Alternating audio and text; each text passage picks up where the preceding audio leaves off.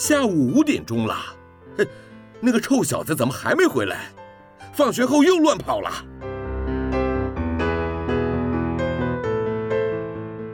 您现在收听的是云端新广播，FM 九十九点五 New Radio，最自由的新声音。我最喜欢甜甜圈，木木警官也喜欢甜甜圈，欢迎一起收听小树甜甜圈。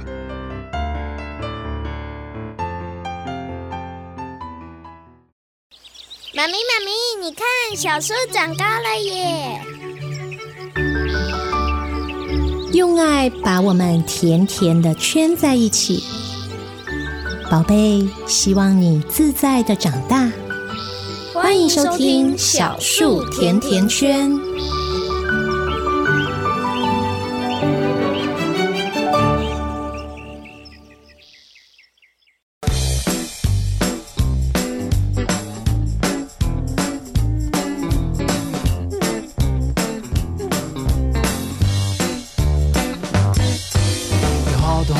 餐在这里，在我们最熟悉的早餐店里。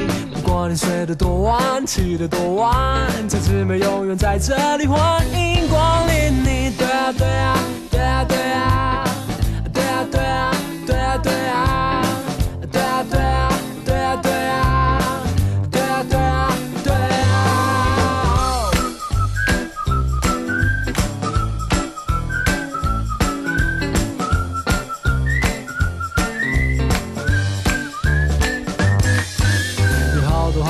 餐在这里，在我们最熟悉的早餐店里。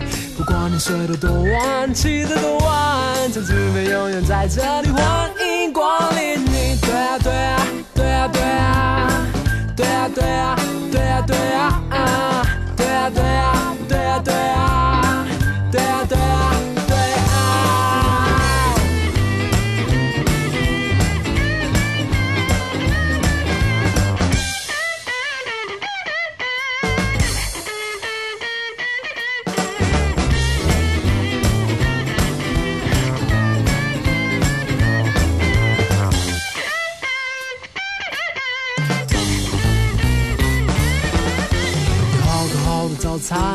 这里，在我们最熟悉的早餐店里。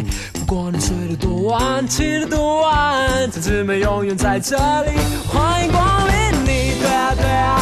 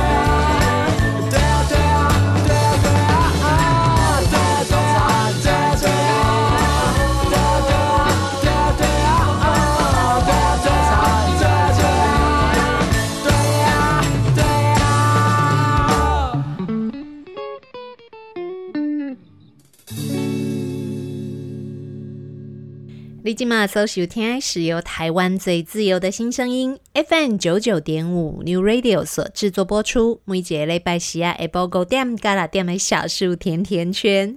大家好，我是夏天。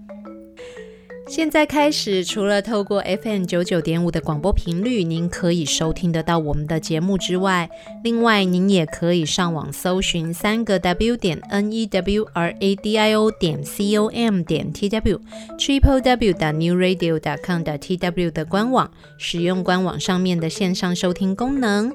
或者呢，直接在 YouTube 的平台上面搜寻“云端新广播”，就可以直接找得到我们目前正在播出的第一轮的节目首播。许多种的收听方式提供给大家作为收听的参考，希望您不会再错过我们所为您直播的所有节目了哟。节目一开始为大家安排的这一首非常有活力的歌曲，是由卢广仲所演唱的《早安晨之美》。这个星期啊，台湾高中职以下的各级学校哦都开学了。从今年的五月份开始，为了要防疫哦，绝大多数的孩子们都停课在家自主学习啊，所以很多人都笑说，孩子们的暑假提早开始了。这暑假呢，一路就从五月放到了九月啊。开学的第一周，我想许多的爸爸妈妈应该都遇到了同样严酷的挑战，那就是要按怎把囡仔准时叫起床嘞。应该有很多小朋友早上起床的时候会赖床吧？毕竟已经休息了这么长的一段时间了哦。我想应该有许多的小朋友跟我们家的孩子一样，这个暑假的时间呢，每天睡觉的时间呢，稍微放宽了一点。在之前呢，我们家的小朋友啊，在上学的时候。每一天最晚十点之前，夏天一定会要求他要在床上躺平，开始进入睡眠的状态。但是放了暑假之后哦，就让他的睡眠时间稍微的晚了一些些。其实这不是太好，还是要维持正常的作息。但是大家也知道嘛，身为爸爸妈妈，我们还是会有盲点的。我们虽然都知道专家告诉我们要怎么做，但是总是会觉得平常上课的时候哦，小朋友的作息时间都要掐得刚刚好，几点要做什么，几点得要睡觉，那一一大早又要把他叫起床，总是会觉得啊，难得放长假了，让他们稍微放松一下下也没关系啦。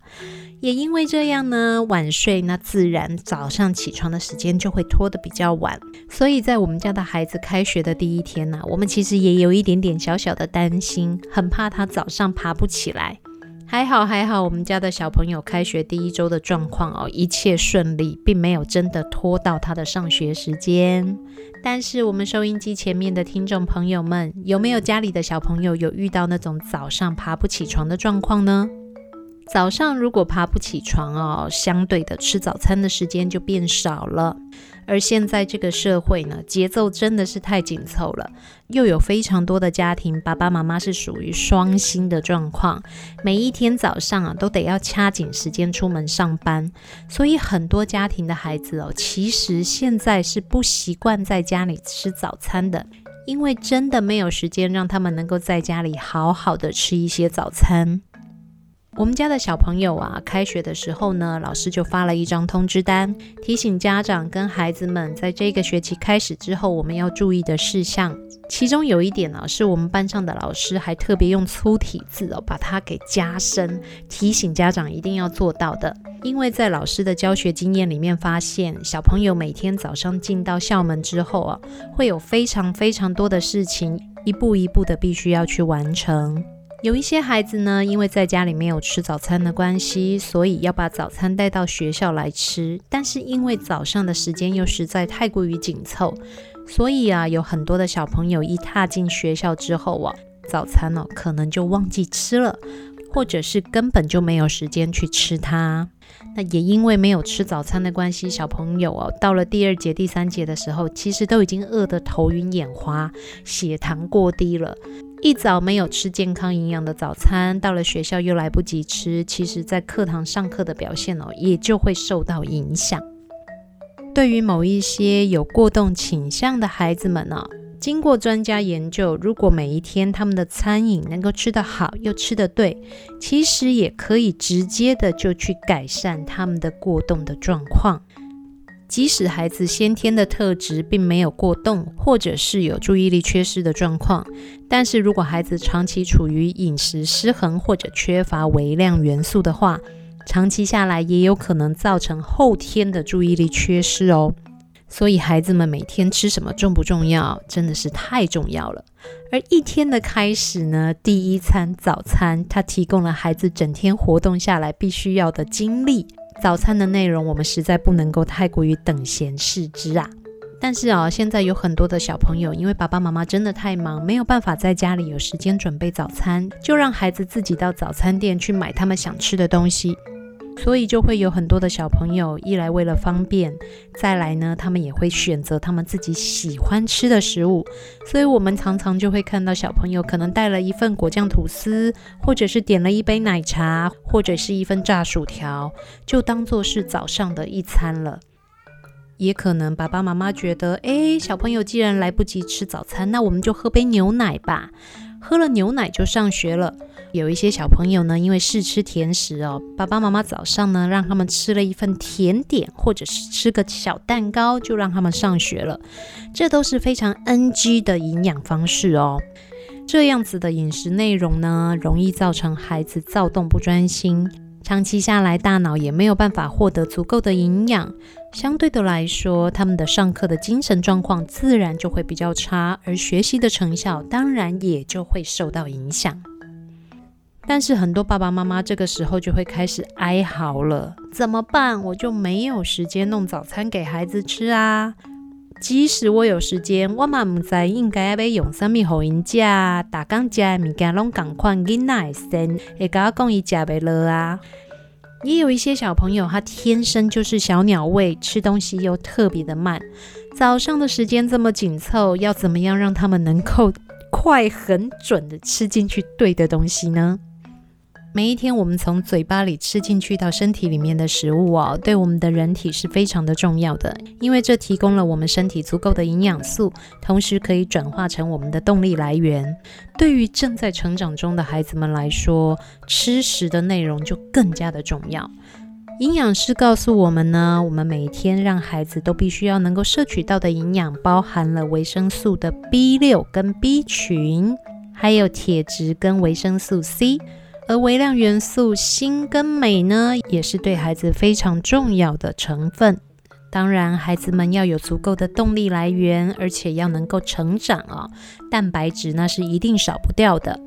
另外呢，为了让孩子们的大脑可以发展得更好，所以 Omega 三呢，也是在我们饮食的时候应该要帮孩子去特别注意到，不能够缺少的。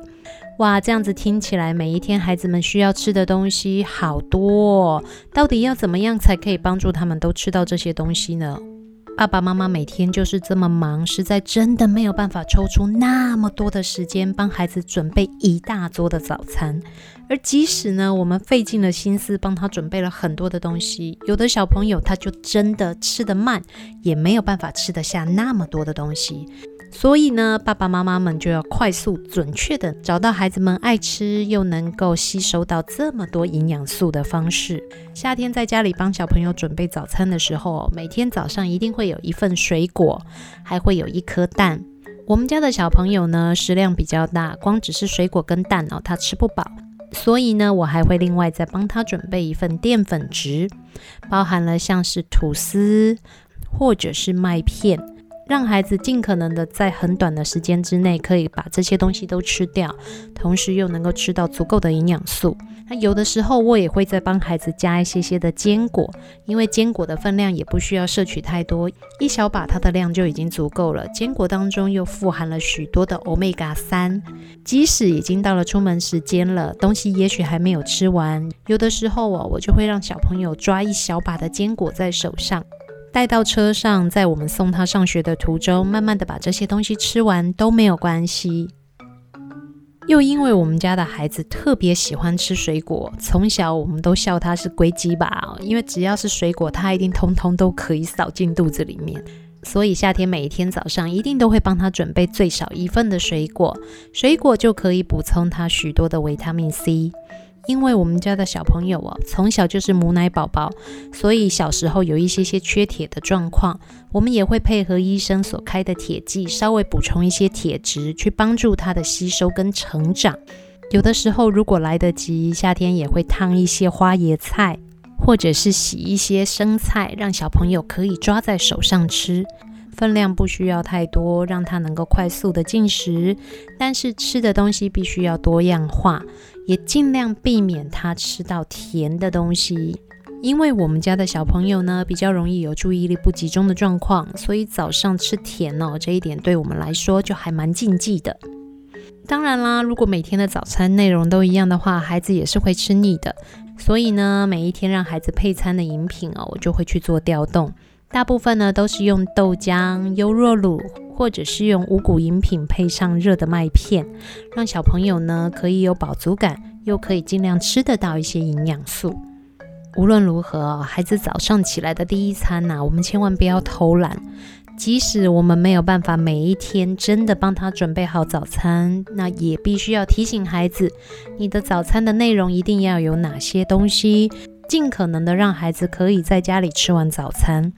如果真的没有办法，也要尽量提醒孩子早一点出门，在店里面把东西吃完了再去上学，免得到了学校之后急匆匆的，什么东西都吃不到，也吃不进去了。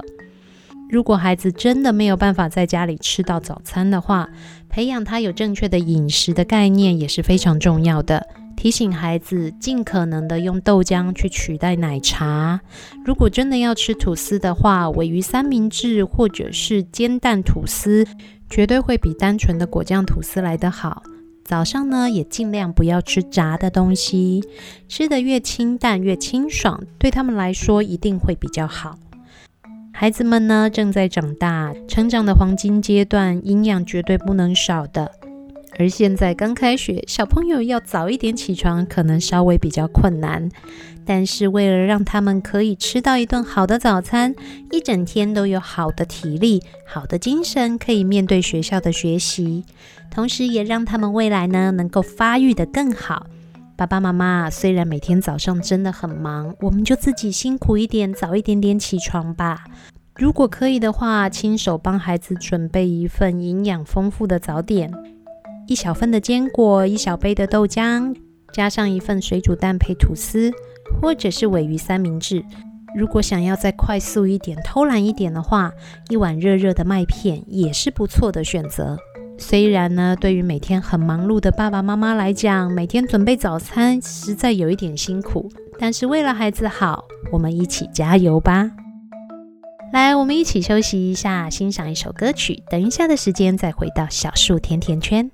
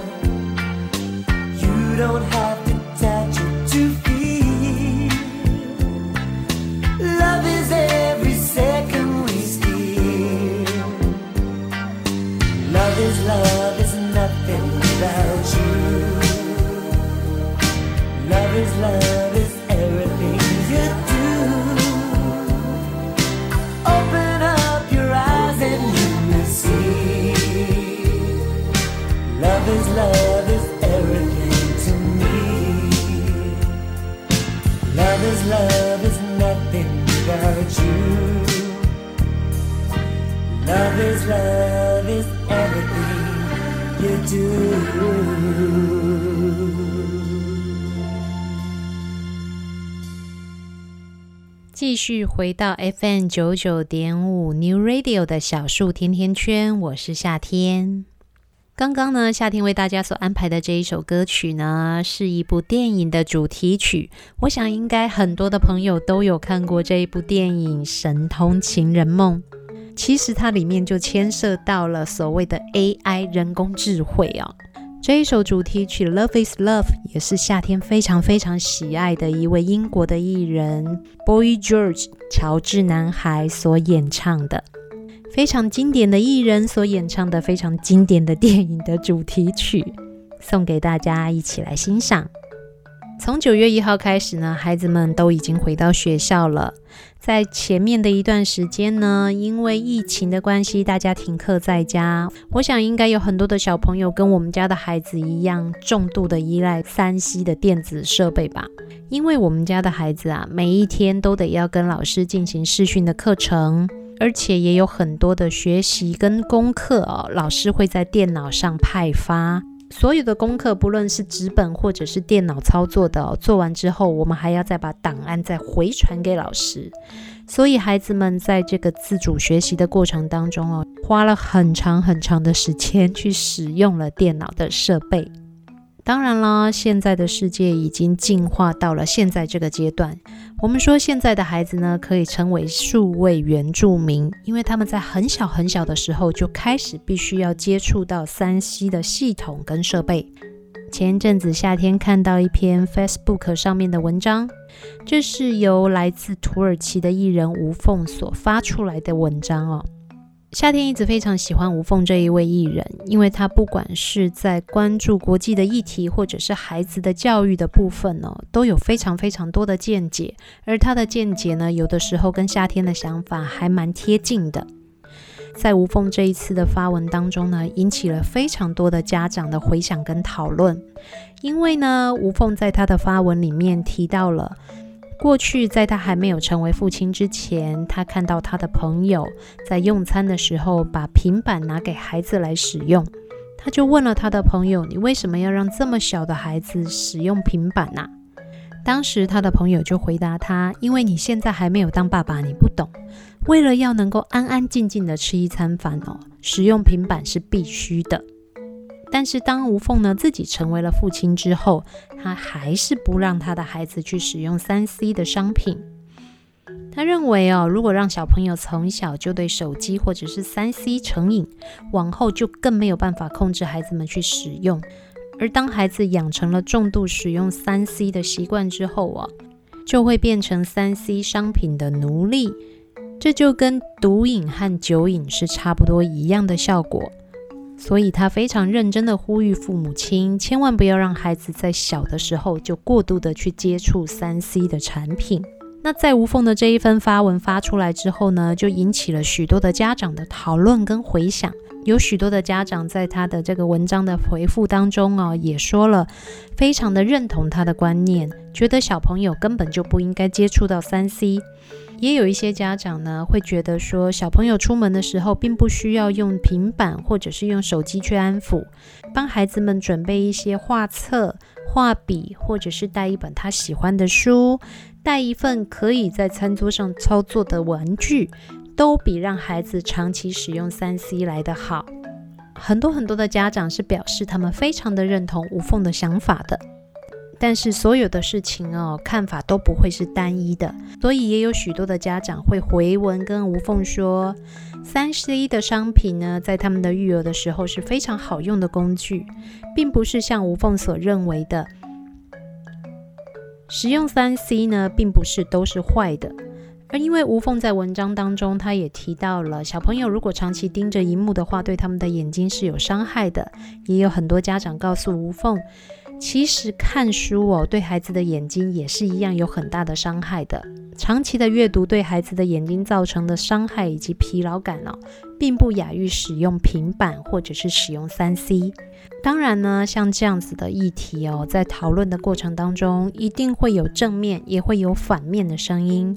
有的人会赞成，也有的人会认为，其实这样子的说法太过于偏狭。也有一些家长会提出他们自己或者是身边的人的经验。表示，如果长期去限制或者是控制孩子使用三 C，去压抑孩子使用的欲望，未来更有可能造成孩子没有办法控制，或者是想要偷偷的去使用这样子的状况。同样的议题呢，会有各方的说法，各种的声音，不知道你的想法是什么样呢？夏天自己哦，其实不喜欢孩子使用太多的三 C，因为我很喜欢跟孩子聊天。但是依照我自己在使用手机的状况来看哦，当我们认真的在刷手机的时候，其实我们很容易就忽略到旁边的人的声音，而且我们也会陷入自己的世界里面，所以我就没有办法跟孩子聊天了。因为我自己注意到我自己是这样子。而且我也觉得安抚孩子并不一定要透过三 C 的产品。在我们家的小朋友还小的时候哦，我会随身带着轻便的好携带的绘本。如果我们外出的时候，小朋友开始坐不住，想要掐把柄的时候啊，我就会把书拿出来阅读给他听。一来安抚孩子的情绪，再来也可以培养孩子将来有阅读的习惯。而且呢，当我在讲故事的时候，我会发现孩子跟我的互动是非常的热情的。我喜欢这样子有来有往的感觉。但是对于一些家长来说，用三 C 育儿只是一个育儿的方式跟工具。当然，每一个人的想法是不一样的，各派的说法都有，不见得哪一个说法就是比较正确或者比较好的。但是呢，无论如何，大家的共识就是。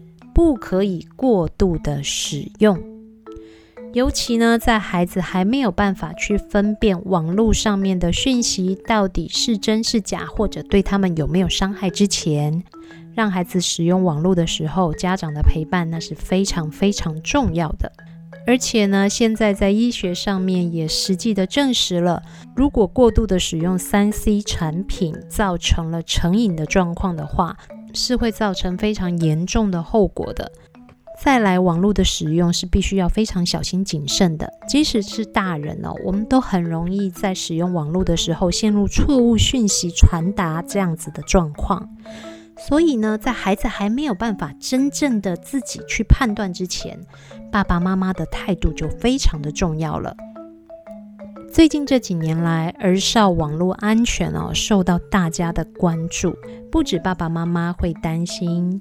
前一阵子呢，非常知名的社群软体 IG 就跟台湾的儿童福利联盟一起推出了 Instagram 家长指南手册。这一本手册里面呢，就有非常简单的四个步骤，在我们协助孩子能够安全的使用网络的时候呢，告诉家长我们可以怎么做。在这一本由 IG 跟儿童福利联盟他们所一起发表的 Instagram 家长指南手册当中哦。IG 的亚太区公共政策负责人就有指出了，现在的孩子都是所谓的数位原住民，他们从小就开始使用各种的电子设备，也非常的熟悉网络世界的规范。但是呢，这一些规范对我们这些家长来说，反而可能没有这么的了解，所以。我们也必须要跟着孩子一起去进入到网络的世界之后，我们才能够了解现在的孩子他们在网络上所得到的讯息是什么，我们也才更能够去协助孩子跟保护孩子远离网络世界里面的一些风险。孩子们如果长期使用网络，他们有可能会接触到哪一些比较有风险的讯息呢？包含了像是过度沉迷使用网络。或者在网络上呢，一群人所造成的网络霸凌，甚至哦，我们可能会在网络的讯息当中看到一些埋藏在里面的色情、暴力的暗语，或者呢，因为网络社群的兴起，很多孩子搞不清楚状况，为了要能够跟得上群体的风格，可能会学习到网络社群当中一些对自己有伤害的行为。曾经被大家所广泛讨论的传说“蓝鲸”就是这样子的一个状况。而儿童福利联盟呢，他们在六月的时候也曾经进行过问卷的调查，发现现在的孩子哦，使用网络的时间。比一年前哦，是大幅的增加了，而且呢，也有四成的孩子们认为他们在网络上遇到的困难，爸爸妈妈根本就没有办法帮得了他们。所以哦，我们除了不让孩子去使用三 C 之外，我们身为父母的，可能也要自己稍微想一下，我们要怎么样可以跟得上孩子的脚步。我们越能够跟孩子有共同的世代语言去沟通，就越能够保护他们的安全。所以在这一本 Instagram 家长指南手册当中哦，他就提出了有四个步骤，要让我们跟着孩子一起去学习使用网络。首先呢是警觉。因为小朋友他可能不知道在网络上有什么错误的讯息或者是诱拐的手法，所以当我们在陪着孩子使用网络的时候，必须要培养孩子的警觉心，同时要提醒孩子，你们要能够判断你现在看到的东西的真假。网络上其实埋藏了非常多似是而非的资讯，在使用的时候是必须要非常小心谨慎的。而第二个步骤呢，就是探索。爸爸妈妈不能够再把自己关在自己的象牙塔里面了。我们可能要花一点时间来了解孩子们在网络使用的时候阅读的是什么样的资讯。而现在最红的网红是谁呀？网红们的形象又是什么呢？如果我们试着去了解孩子们现在的流行，我们也才有可能和孩子产生共同的语言，好好的陪伴他们。而第三个步骤呢，就是约定。我们可以在他开始使用网络的时候呢，就跟孩子约定，你每一天或者是每一个星期，最多只能够使用多少的时间。像我们家的小朋友呢，这个暑假开始会使用 Google 的搜寻，夏天也就要求他，你在使用 Google 的搜寻引擎的时候呢，爸爸妈妈至少要有一个人陪在你的旁边。而你每一天呢，最多也就只能够使用半个小时的时间，在网络上去做你想要做的事情，不能够太过头。而最后呢，也是非常重要的，则是教导爸爸妈妈，不但要试着去了解孩子现在流行什么，而且我们也要跟他们一起去学习网络使用的功能。把我们的经验跟孩子做分享，你要怎么样去设定网络的密码？那你要怎么样呢？能够好好的使用网络，而不是被这些资讯所误导。同时呢，你又要怎么样才能够判断网络上的真与假？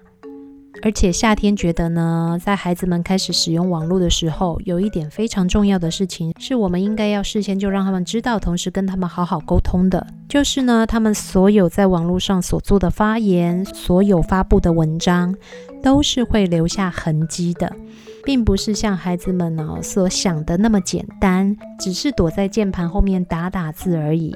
尤其现在呢，网络的资讯如此的发达。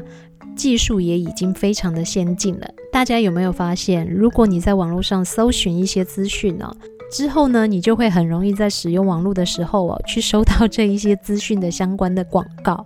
我一直觉得这个科技真的是太惊悚，而且也太厉害了。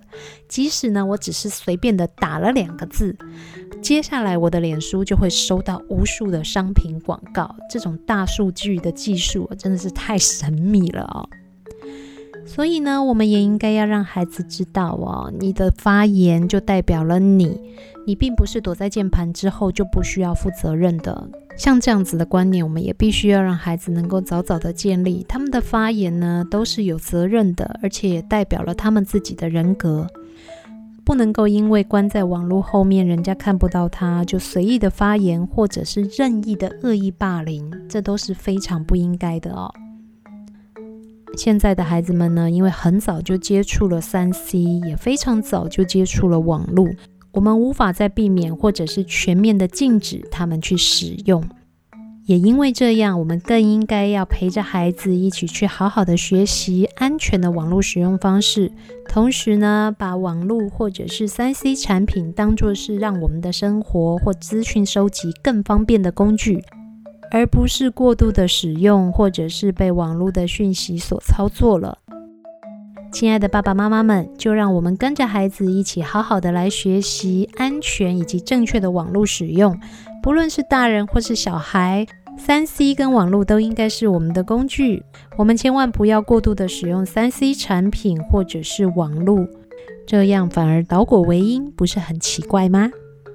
来，我们一起休息一下，欣赏一首歌曲。等一下的时间，继续回到小树甜甜圈。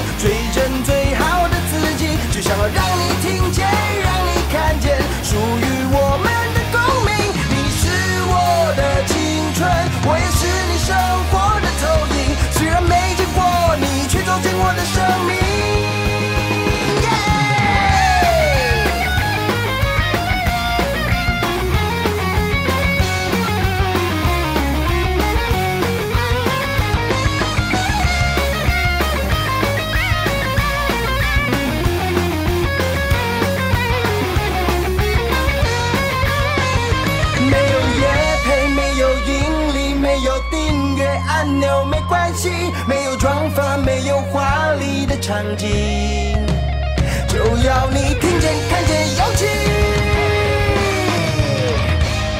想要让你听见，让你看见最真最好的自己，就想要让你听见，让你看见属于我们的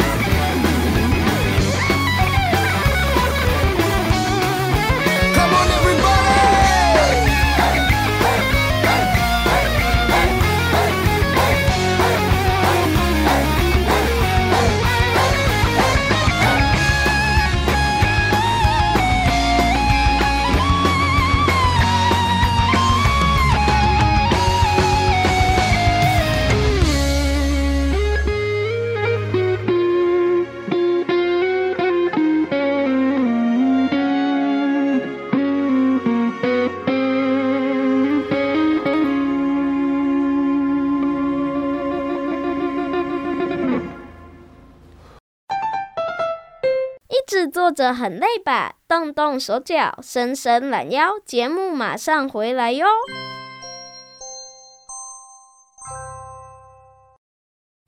爱读册，囡仔袂变歹；爱看册的大人嘛袂歹哦。做伙来读册。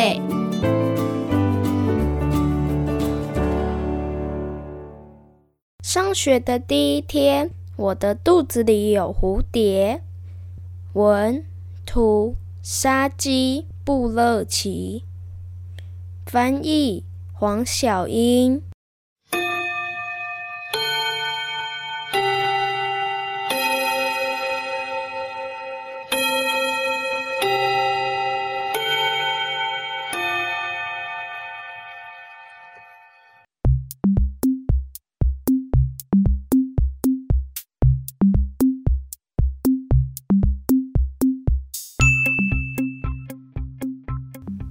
上学的第一天，妈妈说我起床下错边，一大早心情就不好。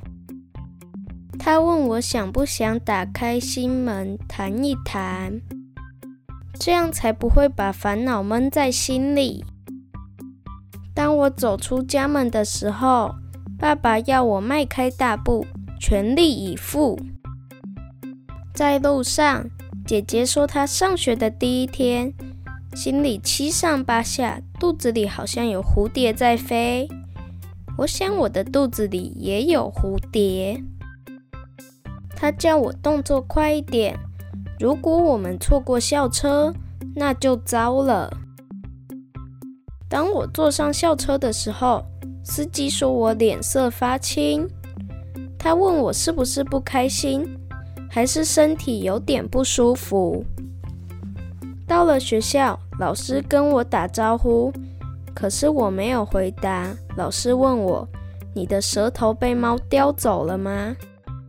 然后他说：“当我准备从壳里走出来，不再害羞的时候，他随时洗耳恭听。”老师念了一本好好笑的书，坐在我隔壁的同学说：“他笑到头快要掉下来了。”老师要他拉上嘴巴的拉链，乖乖的坐好。可是他一直扭来扭去，好像裤子里有蚂蚁在爬。老师说，如果他不再安静一点，他就得去跟校长谈话，因为他才是学校里的老大。体育课的时候，我一直接不住球。老师说，如果想成为顶尖的运动员，就必须好好练习。很快就到了午餐时间，厨师阿姨问我：“为什么你的脸拉了那么长？”然后她要我别太担心。开学的第一天，大家都一样，就像坐在同一艘船上。我跑到外面玩。老师却叫大家赶快进教室，因为很快就会下起倾盆大雨，到时候一定会鸡飞狗跳。我偷偷往窗外看，希望可以看见我的小狗罗杰，可惜没看到。在图书馆里，馆员对我们说，他喜欢沉浸在书本的世界里，我们一定也会喜欢。当你阅读的时候，他说。世界就是你的，任你品尝。他说：“我们可以把书带回家看，可是如果弄丢了，后果就不堪设想。”我想问他，有没有一本关于小男孩想念他的小狗的书？他说：“我就像一本翻开的书，心事都写在脸上。”他还说：“像我这样坦率单纯的人很好。”不过，当我问他明天可不可以带罗杰一起来上学，他告诉我最好不要制造麻烦。我开始觉得有点头痛。图书馆员带我去保健室，护士让我躺在床上。他说他看得出来学校不合我的胃口。我对他做了一个鬼脸。他说今天只是上学的第一天。不要急着否定一切，就像在倒洗澡水的时候，不要连宝宝也一起倒掉了。如果罗杰在我上学的时候把我给忘了呢？我问他，别担心，船到桥头自然直，所有的事都会有解决的办法。他说。护士带我回到教室，加油！他说明天会更好，我会好好照顾你的。老师出了很多功课，要我们在明天以前完成。我想你们今晚都会像小蜜蜂一样忙碌。他说，他的话让我笑了。没人喜欢做功课，功课是给小鸟做的。坐在我旁边的同学抱怨说：“我对着他笑，他也对着我笑。”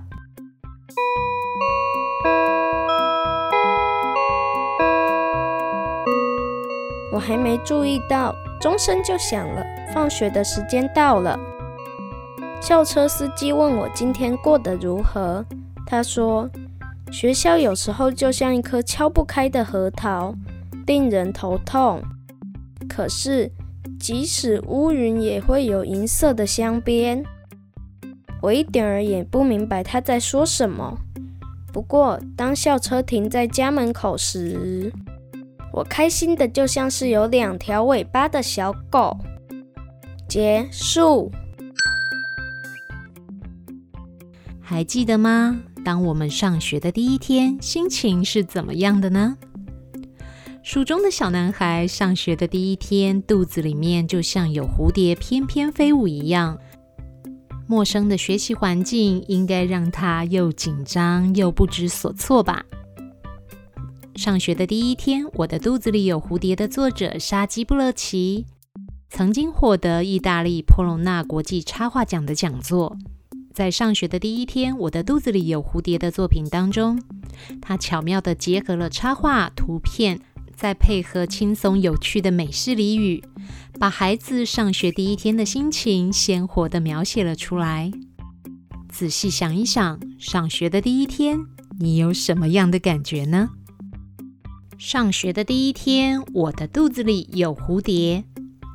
作者、绘者：沙基布勒奇，翻译：黄小英。二零一二年十一月出版二刷。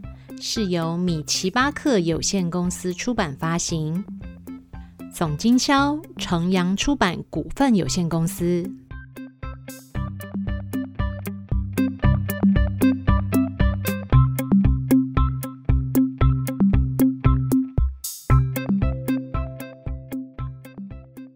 继续回到小树甜甜圈，我是夏天。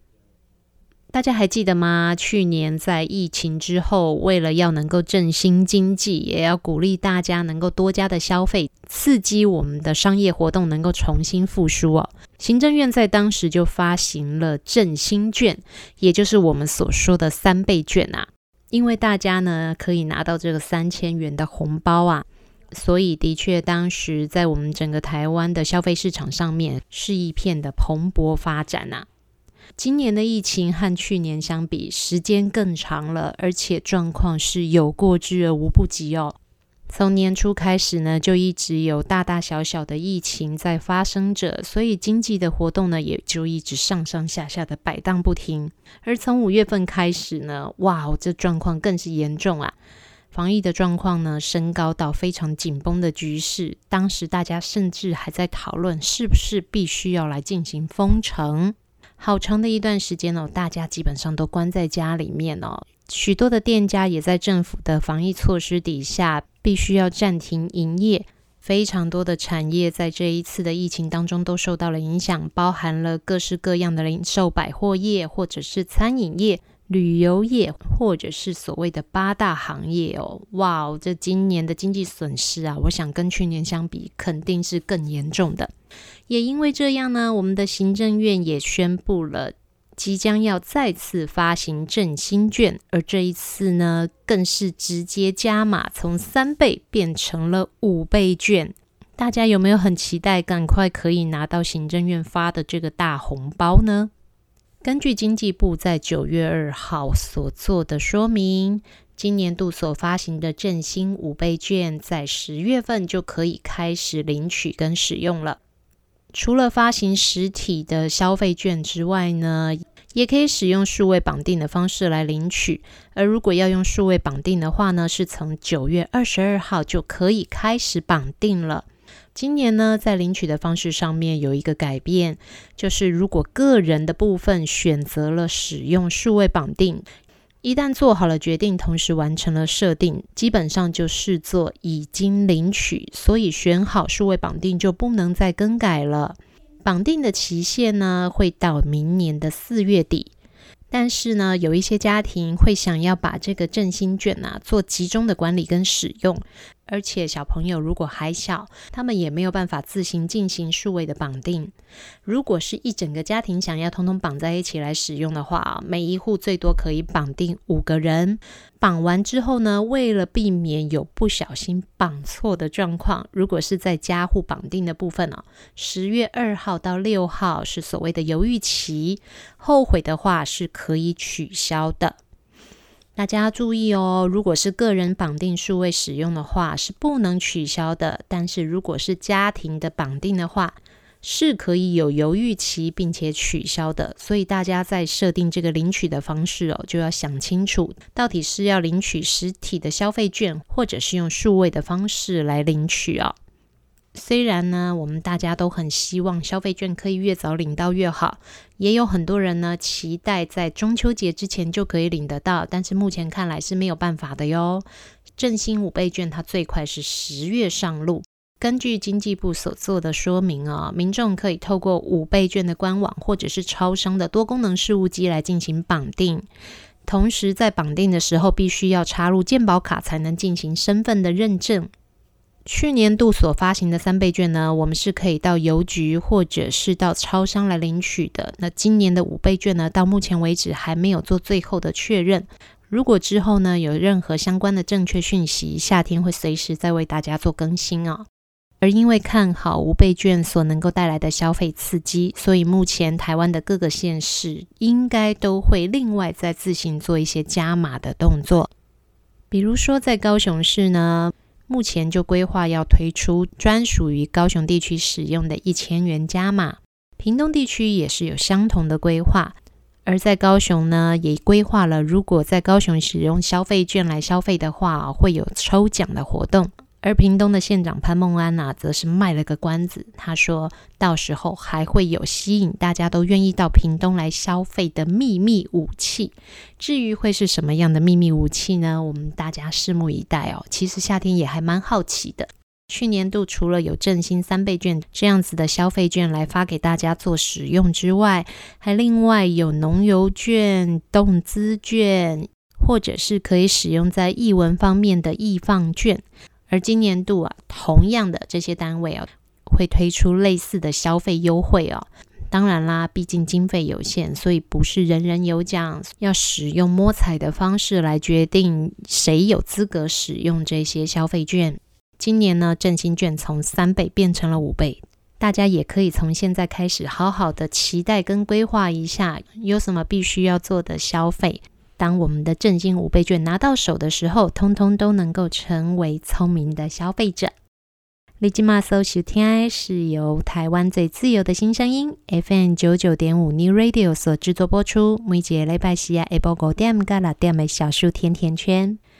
现在大家除了透过 FM 九九点五的广播频率可以收听得到我们的节目之外，也可以搜寻 Triple W 的 New Radio dot com 的 TW 的官网，使用官网上面的线上收听功能，或者是利用 YouTube 的平台直接搜寻云端新广播，都可以找得到我们目前正在播出的第一轮的节目首播。我们今天的节目时间又进入尾声了。每个星期天的下午，夏天和三根毛在这边陪伴大家度过一个小时的时间。下个星期天，夏天和三根毛和大家一样空中相约，不见不散，等你哦，拜拜。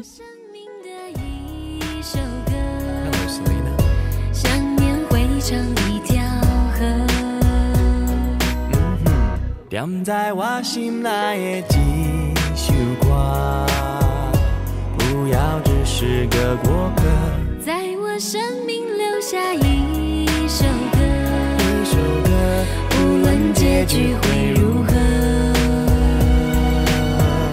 好想问。你，